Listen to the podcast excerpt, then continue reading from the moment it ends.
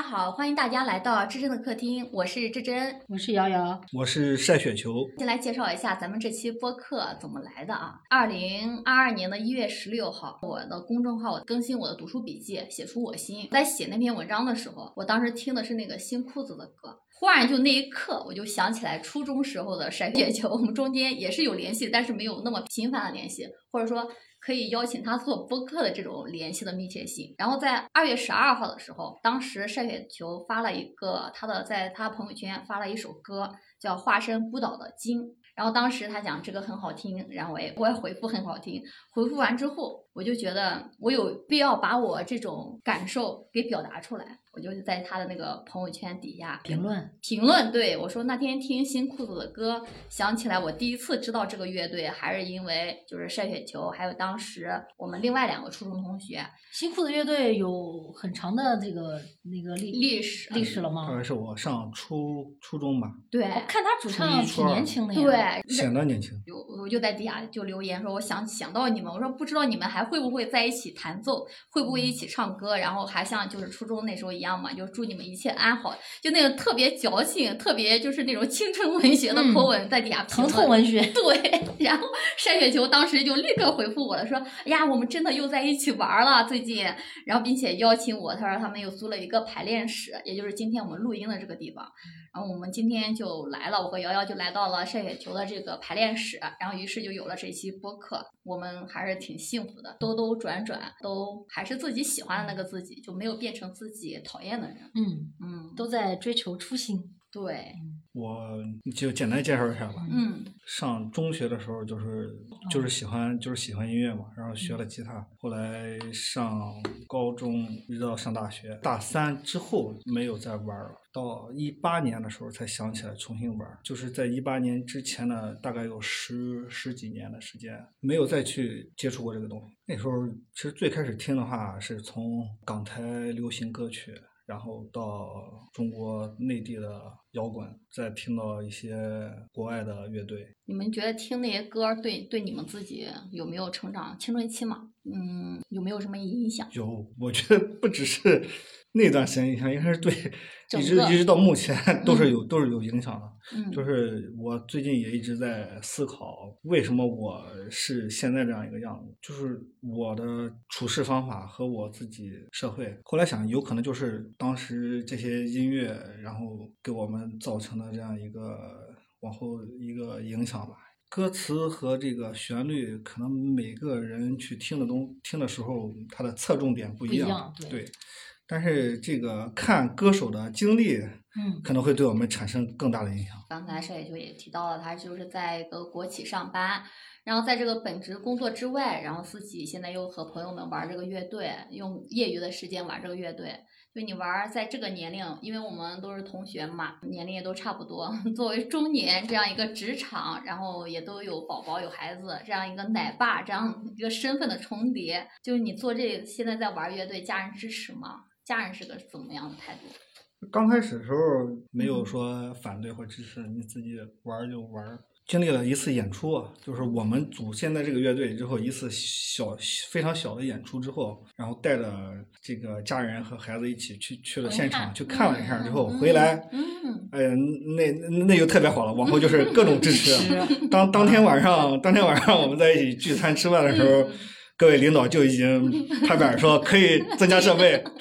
这个挺好。后来再再排练的话，就是就很支持了。就就以前刚开始玩的时候，每天还问你干嘛去啊？到底在干嘛？几点回来？怎么还不回来？这么长时间。然后等到那一次之后，就是完全就是不去打扰你做这个事儿了。嗯，那说明你们的技术水平还还挺不错的，还可以。得到家人的支持，成果斐然。哄哄路人甲、路人乙还可以。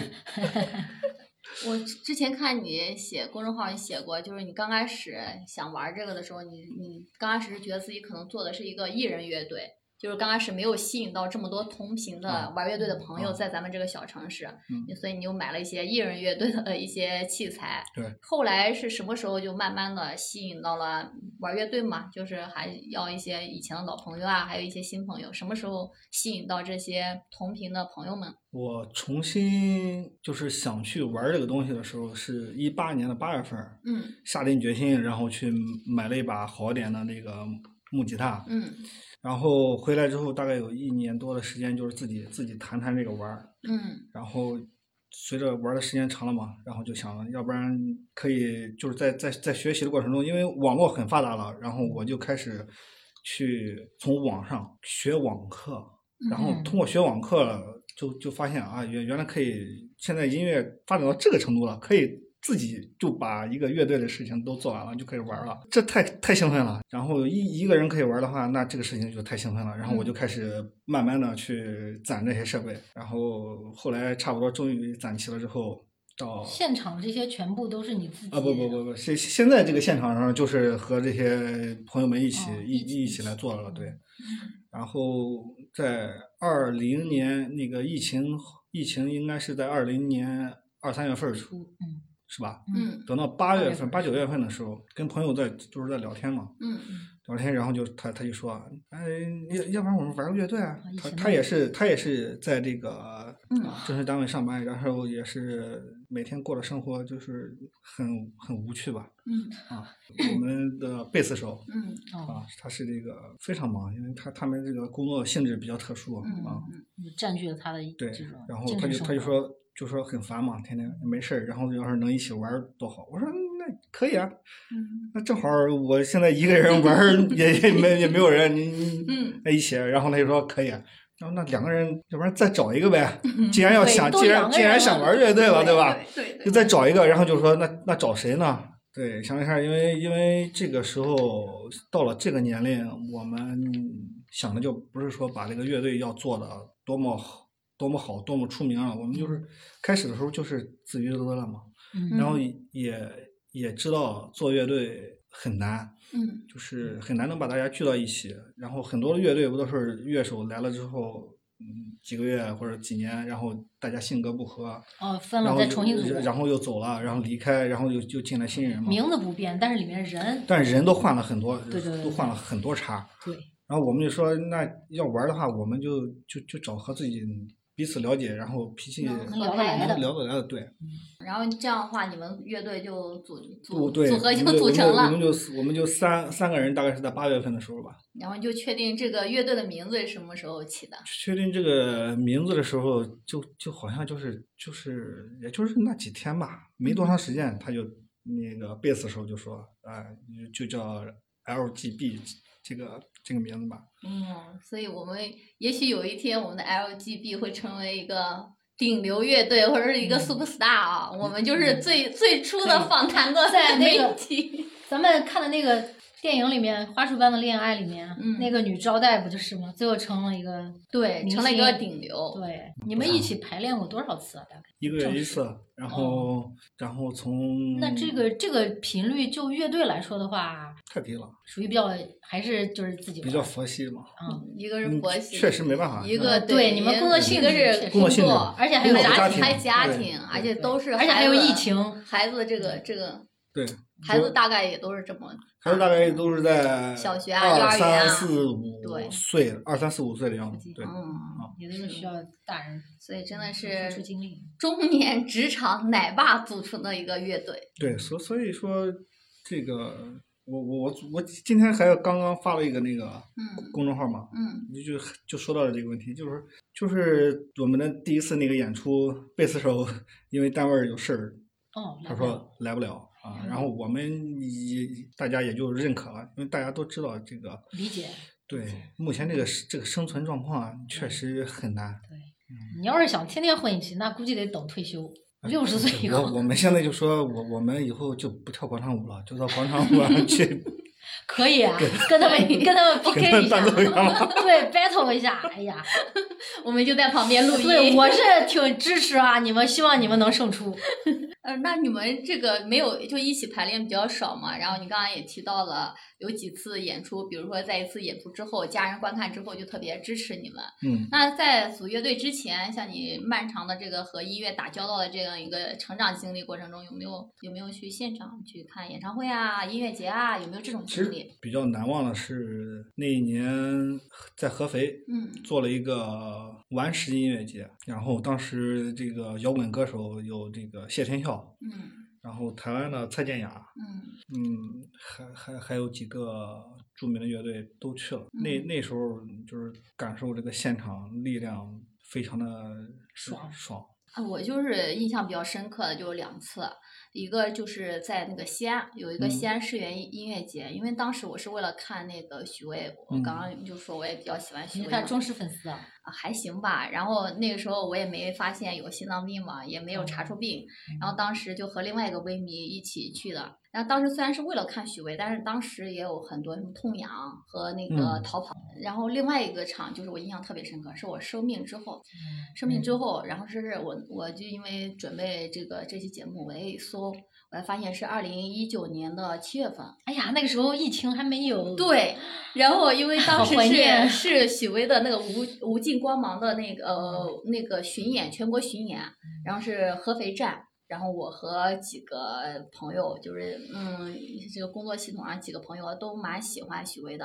然后当时他们也知道我身体情况，他们也很包容我。然后他们开车让我蹭车，然后全程服务。然后我还叮嘱他，那时候想法就是这件事我要做。当时心脏状态也还好，然后也咨询过医生，然后我们买了最前排的票，带着带着药去的，你知道吗？我当时的感感觉就是。我因为我术后我一直在听许巍的《空谷幽兰》，然后我说、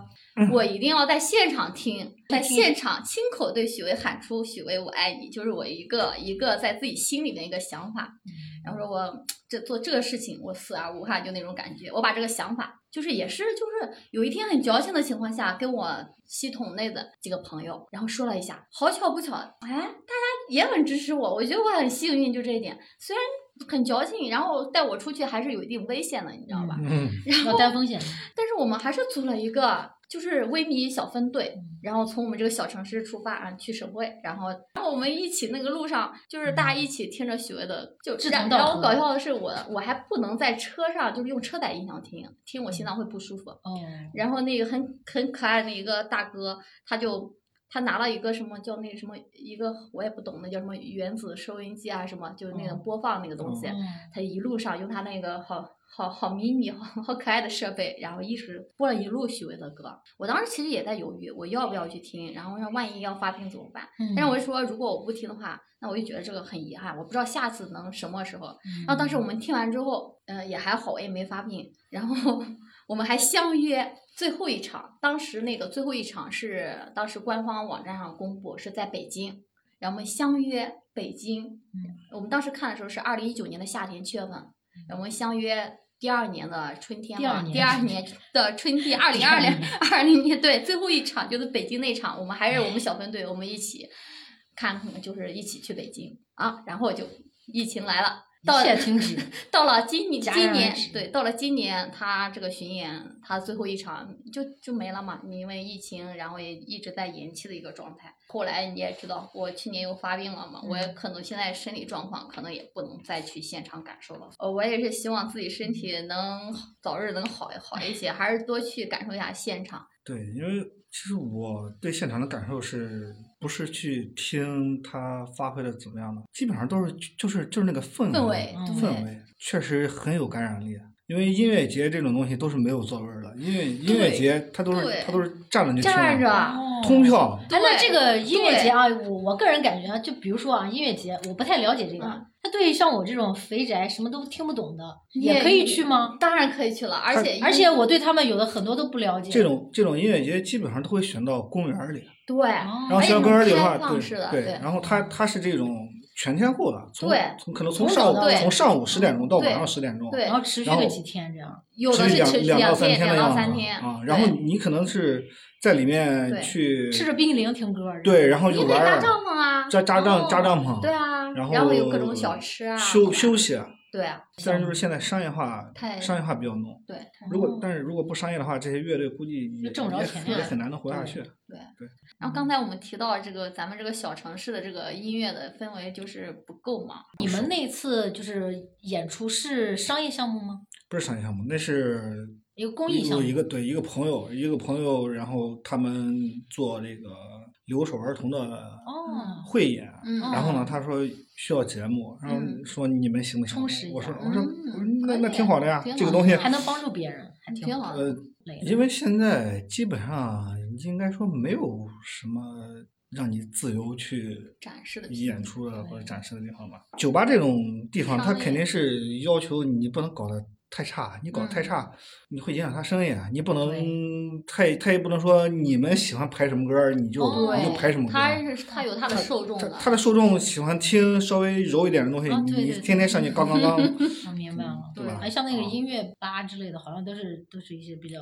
民谣类的歌。我像摇滚的我肯定少们去的都，我们几个人去酒吧的次数还是我只是听说，我非常少的，没去过。对然后还有的就是就是 DJ DJ 类的。那都是蹦迪的。啊，对对对对，蹦迪和这个东西还还还还不一样然后其实我我就是自己就就是说想做一个这样的一个场地，嗯。然后大家能来这儿喝点小酒，然后嗯听点儿听点儿小歌儿，对。或者说他要想做一个 party 或者什么东西，我们就可以专门去帮他做一下。然后这个东西这个地方不要有那种喝大酒的，嗯，嗯太同意了，嗯这种这种东西一旦有有了这喝大个东西之后，酒是喝大酒的节奏。对对对，你你不能说我这里有烧烤小龙虾，对是吧？我这里可能就是就是会给你冷食撕一点儿这个 瓜子啊、对花生米儿，然后你喝两杯小酒，嗯放松一下自己，听点歌然后或者说你来了之后不听歌儿，你找个稍微安静点的地方，你在那里休息一下一，，对对，放松一下。放空一会儿。对我现在特别想做这样一个地方，但是我感觉这样一个地方很难能盈利，就是支撑它，还支撑它是。烧烤类的，估计咱们这边多一点。如果如果要是能有一个愿意 砸钱或者是来投资它的，啊，得有情怀。那可以，那可以把这个事情给做起来。然后刚刚还说到，你就有的城市，咱们这个城市音乐氛围就不行，但是有的城嗯市它那个氛围就很浓厚。咱们这个城市是有那种暴走团的，是有那种嗯。广场舞、广嗯广场舞的是吧？对，不想暴走，不想打麻将，嗯。也不想跳广场舞的这部分成年对人，就像我们这样的，可不可以有一个读书的场域，或者有一个玩音乐的场域？我们也希望这个我们 LGB 乐队早日能，我们晒雪球能早日能 实现这个愿望。希望我们在我们这个城市里也有这样一个天地，豆瓣有一个很有名的帖子，就是什么双重生活，就是上比如说上班有白。天是护士，晚上去也就是什么听对听听音乐会啊什么的，或者嗯，是去玩什么的。然后前两天不看人家发了一张图，说这嗯个、那个图对比嘛，就是白天是一个，哎，对对对对对对双重生活，撕裂生活。晚上去晚上才才是自己，白天就是一条狗，晚上就才是自己。白天就是个社畜。对，刚刚刚说这个，就是前两天也要推荐我看那个《寻找小糖人儿》，这个寻找小糖人这个人，他这个罗德里格斯那个男主角，他嗯就是平时他就是一个很底层的，就像我们这边什么水电工，嗯就是搞木工的这样的一个普通的，真的很普通很普通的一个、一个人。然后他的音乐在南非掀起了一股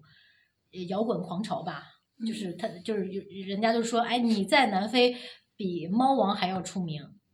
他就是那样一个地位，但是他很神秘，别人都不知道他到底是谁。最后，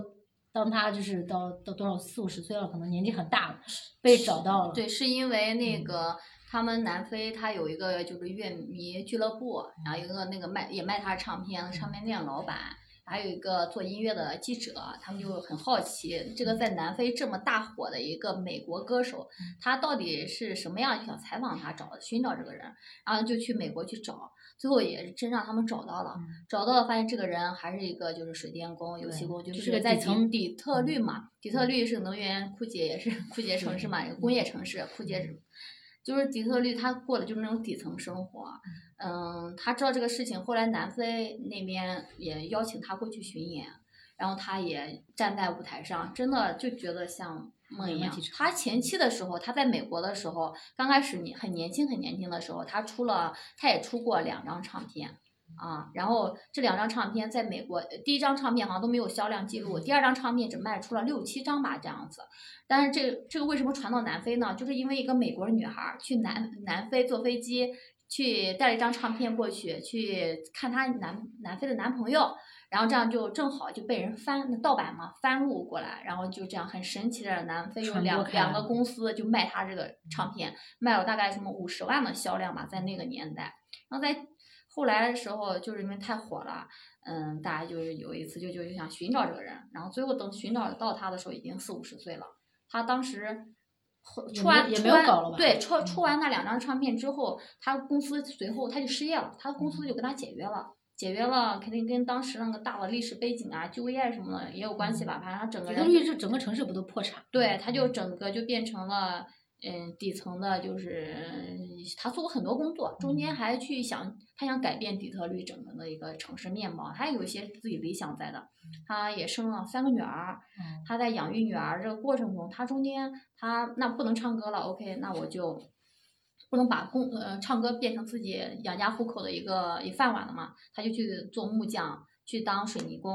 中间他为了想改变这个城市，他自己还要去竞选当想当议员、当市长，他都去尝试了，但是呢，他那个票数不行，没没成功，啊，始终都是会，就是即便没有人请他演出了，他始终他也是玩儿，自己会弹吉他，自己会唱歌的。然后我我其实看完电影，我蛮心里面蛮感动的嘛，因为后来这些人找南非找到他了之后，如果他想商业运作，或者说他想一直在南非那个舞台上是足足以做这些事情的，但没有。他带带着他的三个女儿都成年后的女儿，然后去了南非进行了几次巡演之后，也赚到一部分钱。这个钱他拿回家就是呃给了分给他的亲人、儿女、朋友，然后他接着修他的水管，接着做他的水泥工。他那些工友，甚至有的人都不知道他在南非是那样一个跟猫王一样，比猫王还出名的一个存在。就我看的时候，就他那种交错，在这个在南非那个场域中，他是一个万众瞩目的那个底下特疯大狂那个对，然后那种演唱会票都售罄，然后人都坐满。但是他做做是一个精神偶像。他写的那些歌都比较贴近那些就底层人民的生活嘛。南非那时候种族隔离运动的时候，就把他视为精神偶像嘛。啊，但是他来到美国之后，他依然过了自己最普通的工人、底层工人的生活。他不觉得这个有什么不妥，就是他本身的那个存在就让我挺感动的。就刚才我们也提到，是不是我们得有足够的钱，或者说足够的足够的经济能力，才能做这些事情？就这个人他。他没有那么多钱，但他还坚持写自己的歌，做自己的事情。只是在客观上，他在另外一个国家火了，但是对于他在美国，他是一个美国人，他在美国，他就是一个普通人，他就是一个水泥工。这就是他，对我也不这就是需要他想的这种生活，对，他想要的我也不需要这么多钱，对，我就需要我创作歌曲，我就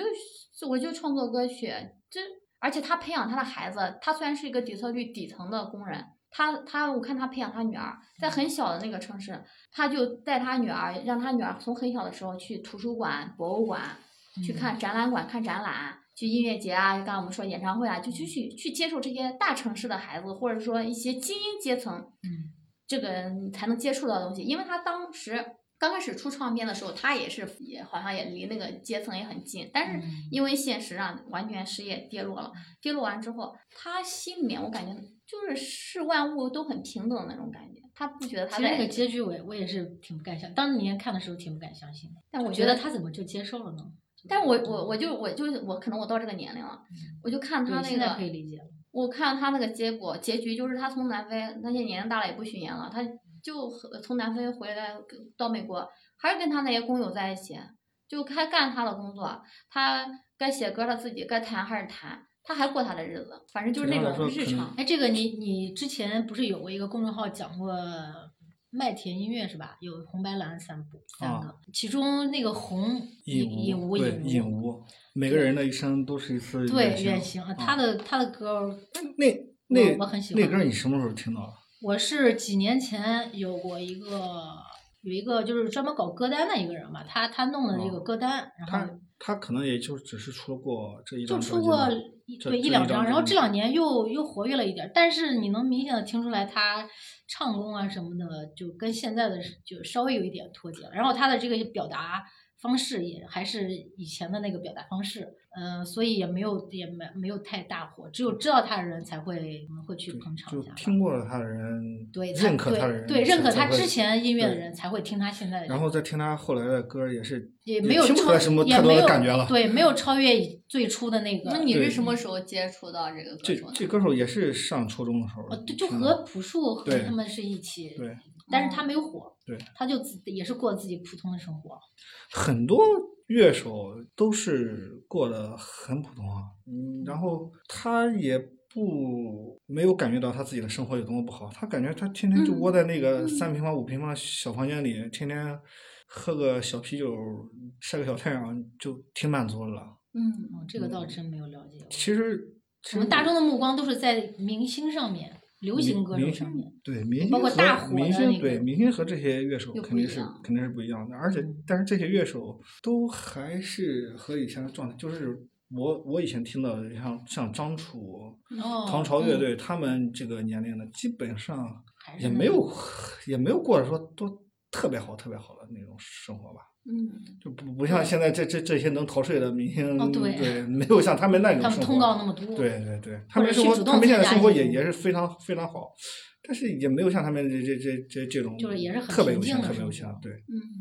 我我是这样感觉的。嗯，我感觉刚才舍野球说的也挺好，嗯就是像那个小摊儿里面一样，就是嗯很多其实国内有一些乐手，在他们身上真的就是把那个默默无闻嗯和那个就是他们做乐手的时候那个作品的时候闪闪闪发光，嗯他两个是合二为一的，就是他们也能过世俗平凡的生活，默默无闻的，走的不是明星的那个路啊，嗯。嗯。你想从这个像像尹吾、许巍嗯。他们最早期的时候，他们也没有太多的这个机会啊，过得也很苦呀、到那你近期比较喜欢听的歌曲，选一两首给大家分享一下。就就就是脑子里边直接冒出来的，可能也就是我这两天在推的歌儿，这两啊天在在在那个公众号上推的歌，就是有一首叫叫邓家宇们，嗯就是歌手就是邓家宇，嗯，这这歌我感觉还挺好听。我在你公然众号听了一下，没对听，这这这也不是说也不是说我特别喜欢，我现在就是基本上一首歌也就是能听个几遍吧，就过去了，可能就会再听到新歌了。哎，那你们这个乐队这块儿，对，嗯最近在排的你们在排练有有什么标准吗？或者就是你们选曲这块儿有没有一个没我们没有什么标准，我们就是主唱愿意唱什么我们就哦排什么。从从最开始的一个人负责一个乐队到现在，你现在分工的话，现在也没有什么太具体的分工吧，就是嗯缺缺啥？缺？啥 就就就就就补个啥，你是全能。就是基本上也是 全不能。对，最最基本的东西吧。你比如说贝斯手今天要要没空的话，那我那我可以就弹个最简单的贝斯，不至于让他们大家今天晚上排不下去。啊嗯，谁愿意唱谁能唱，那那那谁就唱，然后那我们就排哪首歌。就我们在那个第十期的时候，和那个咱们当地那个学霸、高中生青年在聊。聊他的感兴趣，cosplay 啊、玉版美琴啊、B 站啊这些。我们在和他聊这些的时候，他也提到，他作为一个，他其实课外课余生活也很丰富，但是他作为他个人来说，他最遗憾的事情就是他小时候没有学过这个乐器。就这一块儿，他现在就特别羡慕这些万众瞩目的一些乐手啊，就会乐器的一些人。就是你，你你觉得如果一个高中生有这种遗憾，你你是怎么看待这个事情？那就现在开始学呗。还好吧，这个这个东西，就像你就像你刚才说这个问题，说我们有没有这个演出演出的机会，其实我们现在就是自己不把它当做一个什么机会，这对个我们就是玩儿，然后就是就就是有那么一个一个地方能够放松一下、开心一下就挺好。对，然后我们我们想过啊，就是后来买这个买这个音箱就是一个这个路演专门用的音箱。嗯我们也想过，就是说出去玩儿，但是也是说随机的，比如说开车到哪个小公园儿里面，然后哦阳光比较好我们在那儿玩一会儿。可以，比如说我们周末可以几个人约着去去钓鱼，或者是有人嗯。喜欢打扑克，有人喜欢对。啥，我们也可以约着一起对。弹弹吉他、唱唱歌，对，对吧或者？是说，比如说我们钓鱼的时候，我们打扑克的时候啊，累了，哎然后弹两下儿，弹两下，对对，就音就是音乐对于他们来说，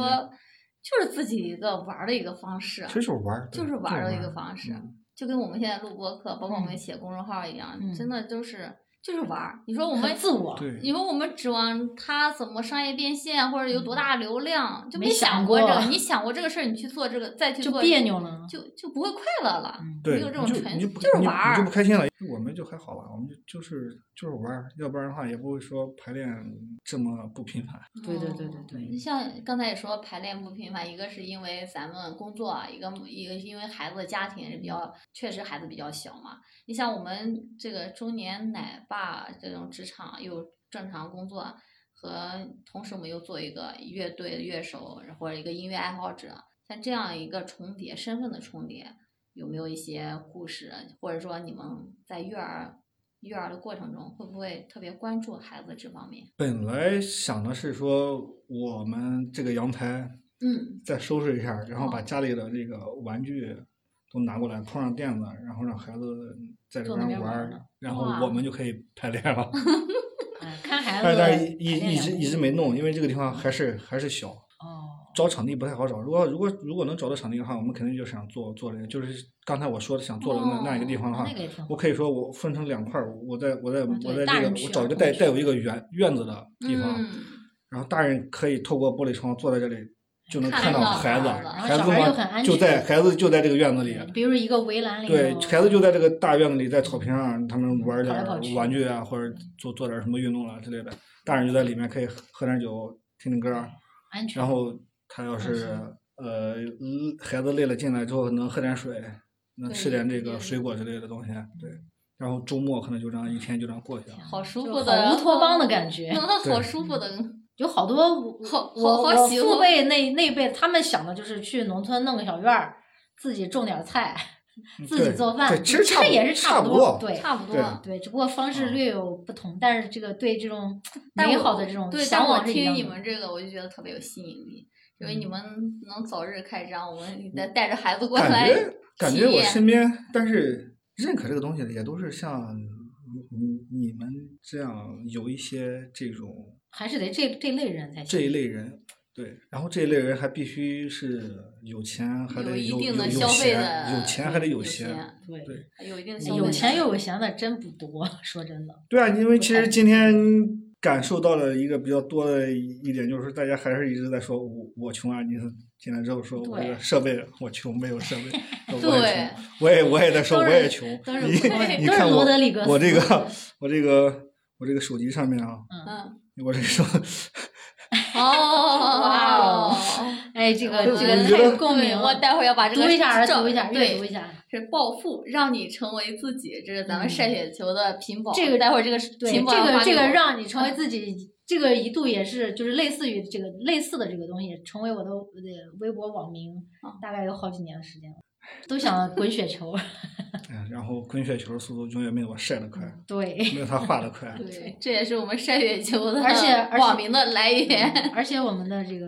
年纪也是越来越大，越来越现实的东西是越来越多。但是你觉得你初中的时候听这些乐队的时候，就刚才说的超载、唐朝、新新裤子他们，你初中时候听的时候会想到这这些吗？还是说更纯粹的一些？更纯粹吧，就纯粹是我没听到他们，我都不会想到这这些现实的东西。当时就都是幻想，那小时候全都是幻想。小时候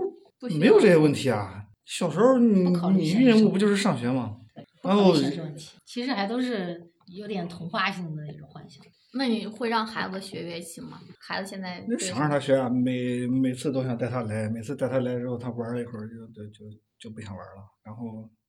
然后就算了吧。对，你们在这边那么吵，还影响他看动画片。每个人的他现在年龄没到。每个人爱好就我也想说，就包括我给孩子选动画片，我也是个美术爱好者，嗯，给他选一些艺术性很高的，觉得或者是就思想性很好的。他三岁的时候，他肯定他很多他都看不下去，就有点拔苗助长。但是到了现在四岁多了，他能看下去了，就欣喜若狂，和我就在一起很激动。就是有的时候可能还就是就比如说你的孩子到了初中，哎，他有可能突然他就哎爸爸您这个吉他看起来哎手感不错哎，就有可能就上手。再说吧，这个事儿反正就，是这急不来。他就，但是我我是挺赞成像你刚才说的这个，每个人要学一个乐器，他可能是他对自己是一种宣泄吧。我反正以前就是不开心的时候，我可能抱起来琴弹那么一个小时之后，就就发泄完了。哇哦，真的吗？然后我觉得每个人可能都有这种这个点儿发泄的，都要去找嗯，你都要去给他找一个能发泄的一个这个倒能发泄的一个就是途径啊。嗯有时候画画，有时候嗯以前那那时候画画，哎，画了一个小时、两个小时之后，也也会感觉到，他是进入一种心流了吧？就是一种非常专注的状态，对然后，或尤其是尤其是画画，嗯嗯，以前以前画画在那儿一坐坐两个小时嘛，一两个小时，就蹭蹭蹭在那儿画画画，画完之后有时候有时候也也是能排解压力的。所以说孩子现在他不愿意学，不愿意学，我想你不愿意学就算了，不愿意学他。没没没对没有这种不一定非要以你的方式来嗯宣泄自己，他可能比如说他他找到了自己的方式，对，哪怕说他就喜欢跑步，那你就让他哎去，那也挺好。对，你就让他其实去嘛他方式不只要是能，我觉得人只要能宣泄自己，然后他他他他的心理肯定就是健康的，就怕的就是那种找不到任何途径来宣泄，那这样肯定不利于他成长。所以后来我想通了，爱爱学不学吧。嗯，今天晚上聊除了聊音乐，就是最近有没有喜欢看的书或者是节目跟大家推荐的？谁也就书啊，书还好吧？就是上次看到你那个，最近在看你在看你你你推荐的那本书，叫《写出我心的》。然后还在我我平时看那个呃广告广告面的广告方面的书多一点儿，也有关也不是专业，就是就是就喜欢这个东西吧，可能跟跟还是跟上学有关。嗯对，嗯，然后对于刚才说那个写出我心，他那个作者啊，他以前年轻的时候，他在写这些教别人写作和他自己写作写诗之前，他年轻时候就是玩朋克的，是吧？嗯，所以 哎，这书写的倒还挺好的。我最近这个写写写我们这个乐队公众号的这个记录的时候，所以我就觉得宇宙就很奇妙，就有那种时间线在收收缩的感觉。你看，我就是那天在写这个写那个写出我心读书笔记的时候，我就正好恰好播了新裤子的歌，然后我就恰好想到晒雪球。然后他那天看了我的公众号之后，他就第一时间下单把那个书给买了。他买这个书的时候，并不知道。因为我是今天在节目里才跟他说，我那天想到他，他买这个书的时候，其实也不知道，不知道，对，他是不知道我在看我在写这个读书笔记的时候，我听到新裤子的歌，然后然后想到他们和他们另外两个小伙伴这个事儿，就是有时候挺巧的。然后我其实是很早了吧，在去年啊，在今年了吧，在今年的六七月份的时候，我就想把这个乐队的这这个这个来龙去脉给记录下来，然后以后能能能留个资料或者什么的。但是就是一直这个事儿就拖拖拖拖拖没做。但是这个就像你说的这样。公众号一样，公众号也是放了很长时间了。对，因为有一篇公众号你记录的时候是五年前了今年，但是你你说的事儿却是啊多少个月之前的事儿。对，然后就是在看完你那个东西之后，立马就是来了这个动力了，忽然间就是这个冲动了这个冲动，对，哎反正就从现在开始吧就从现在开始吧。然后，然后我，然后我就试着去登录了一下，然后我，然后我就发了一个，我说这个公众号有可能要复活了。然后等到周一的时候，我就开始呃开始就开始记录一下这个回忆之前的这个乐队的事情，然后开始开始写。对，然后好，这里给你两分钟的广告时间，你的公众号名字是什么？啊，我的公众号名字叫晒台生活。好，我的公众号名字叫也是叫至臻的客厅。是的，然后我和射雪球俩就开始商业互捧，然后互相赞赏了一次，然后还留了个言。但是挺好的，而且你们互相之间，我也感觉到这种看见的力量非常的重要。包括他做乐手，如果台下有人和没有人，那个状态肯定是完全就我不一样的们玩儿，但是在玩儿的过程中，就像你说，你一人乐队你也能玩儿，对，就像我写东西，我一个人我也能写，我录播客我一个人自说自话我也能录，单口也可以。那我为什么要选择这种最原始的方式？就就是有同频，你你你散发出一个就是频率，然后别人同频的人收到。对对。就是为什么我会说说答应说来做做这个东西啊，就是说他也在为了他这个爱好嗯去做他的努力，啊和我去为我这个爱好去做出同样的努力。感觉就是大家都是同人，相惜的只不过有可能这个路有一点方向距离，方方向不一样对，但是事情但是做的是一样的。对，就像瑶瑶画画一样，对，反正你你也是这两年你，好好的画啊！我那个公众号，我们公众号插画，你你你你好好画。还没达到专业水平，就是业余。对，除了这个写作、搞公众号以外，然后我们我还发现我们三个一个共同点，就是那个呃十三幺十三幺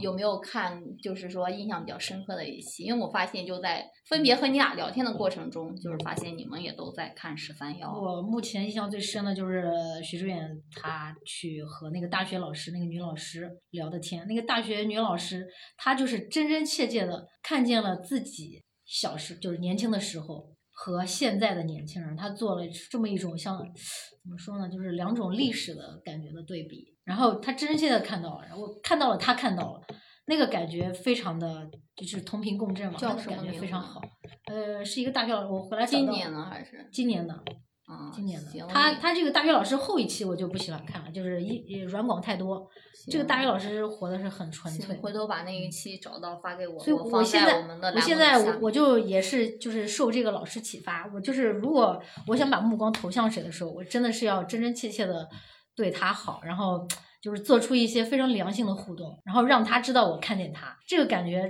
真的很不一样，和默默的看不一样的，那个那个就会有一些正反馈。就像我开头的时候说的，嗯你说你在朋友圈里推那一首歌，化作孤岛的鲸，啊，对吧？我也可以像平时一样点个赞，过对吧我点完赞之后，我就我就说，就我那天想起来那个事儿，我就说我写那个读书笔记的时候想起你们那个事儿，我我回来我不又在底下留留个言吗？我你你说好听，我说好听加一。后来过去之后，就像你刚才说的，我我我说既然我我就是那么一瞬间，我就想起来初中的时候你们那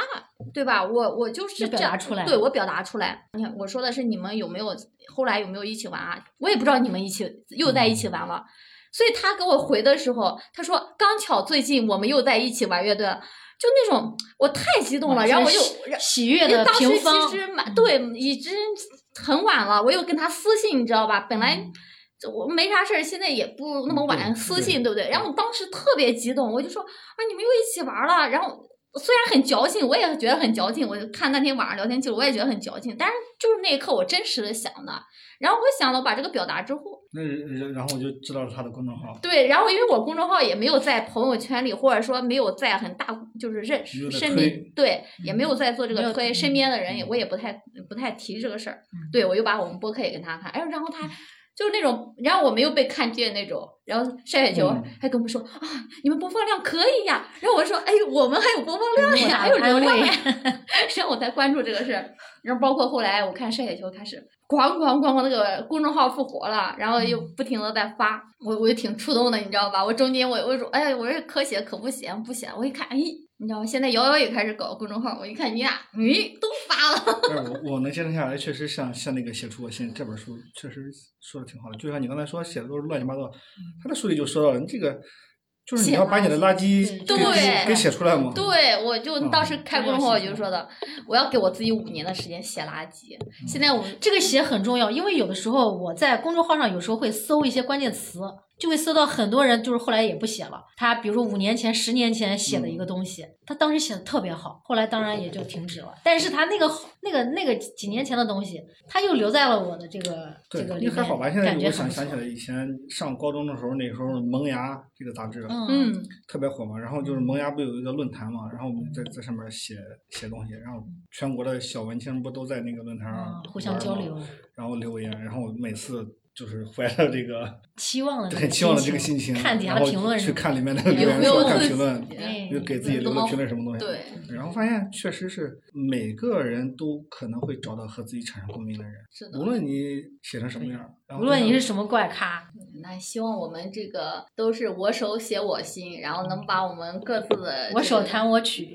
对，我手画我画。对，然后能把自己这个爱好给坚持下来。然后那个晒雪球也说看十三幺有没有印象深刻的一期。许知远确实是个非常牛逼的人物，然后做做做节目有有深度，但是有时候也也是像你说的一样，里面软广太多。然后我嗯我只是有的时候软广太硬，对，软广太硬。然后我我主要就是看这个，我想去了解的。他采访的对，我关注了一个是他采访张亚东哦哎音乐类啊，音乐人，我印象比较深的就是我之前在节目里也说过的，就是，嗯、就其中他和那个向彪那个教教授向向彪老师那一期，我就印象挺深刻的。我当时一看，嗯，说是他是他嗯许知远北大校友，现在是牛津大学的教授，然后。那，人搞人类学的嘛，那他一说到他自己的专业的时候，就真的眼睛里面是放光的，然后也是慢条斯理、有条不紊的在说他专业的东西，就是专业之外的东西，他就会变得很腼腆、很内敛的一个人，就是很内向那种感觉。然后我觉得，哎，这这个学者还蛮有意思的。后来我巧了，我就看了一本书嘛。把自己作为方方法，然后我不知道那个项标就是我那天看到的学生，我看完那本书我说，哎，这本书写的真棒。然后，嗯，把自己作为方法，然后他提出这个附近的概念。哎，这个概念我我我我深有体会，就是现在这其实不是有一个流行概念叫什么呃诗和远方是吧？嗯。但是他说的这个附近这块儿。也是特别重要，因为我当时他就说人年轻人要嗯扎根附近嘛，然后但是又不困于附近。我当时也是受这个启发，然后包括我们前期和附近的人聊天，我我也是受这个触动，因为因为大家都受到疫情的影影响，疫情严重的时候，大家是不能和身边人想和朋友聊天，都不能很近的这样面对面聊天。后来疫情防化允许的情况下，我说那为什么我不能和？首先虽然我们城市小。但是你看，我通过一年不停的聊，我也是一个话痨，对吧？然后我找到了，通过这个聊天找到了瑶瑶，找到了我们还有我们读书会的一些老师，一些心理学老师，甚至还有高中生，还有一些嗯其他的事业单位的一些公职人员，包括各行各业的，就是在有限的我们这几期里面，包括现在我们找到了筛雪球，就是在我们这个小城市里面。也是有人这样和我们这样不同色彩的人对，然后可以聊天，可以面对面聊天，就觉得这也是一种我对这个附近的一个一个回应，就能和附近的人就这样尬聊 聊聊聊几个小时，面对面聊天。其实，在咱们这样，尤其这个年龄，是一件很奢侈的一个行为，就是 而且而且像你这个在这个本地组一个乐队，租一个小房子，对这种事情是幸福了。我觉得就是特别有意义的，因因为就是怎么说，目光要落回到我们自己的呃生长的，就是生活的地方，就而不是就比如说什么大城市演唱会啊，每次有演唱会我都出去，不是那种，你自己在自己的地方要生根发芽，哪怕是一个小小的兴趣或者是自己热爱的东西，你在这个地方有了一个根据地。对，所以我今天我们一个一一过来的时候，走到这个晒雪球这一方天地，能看到他自己。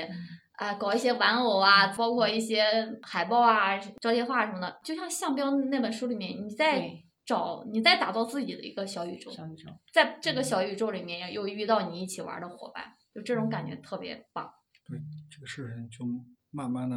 一步一步的来吧，反正就我感觉你要是做什么事情，你只要是坚持下去，应该会达到你最后想要的那一个。地方。特别好，嗯，你你说那种场景，就是你一个音乐的一个场所，你在和哥们儿可以呃一起弹唱，然后孩子在旁边玩耍，然后我们作为听众或者作为一个对吧，路人路人对，就在旁边我们可以闲聊，或者是也像瑶瑶说喝喝点小酒什么的，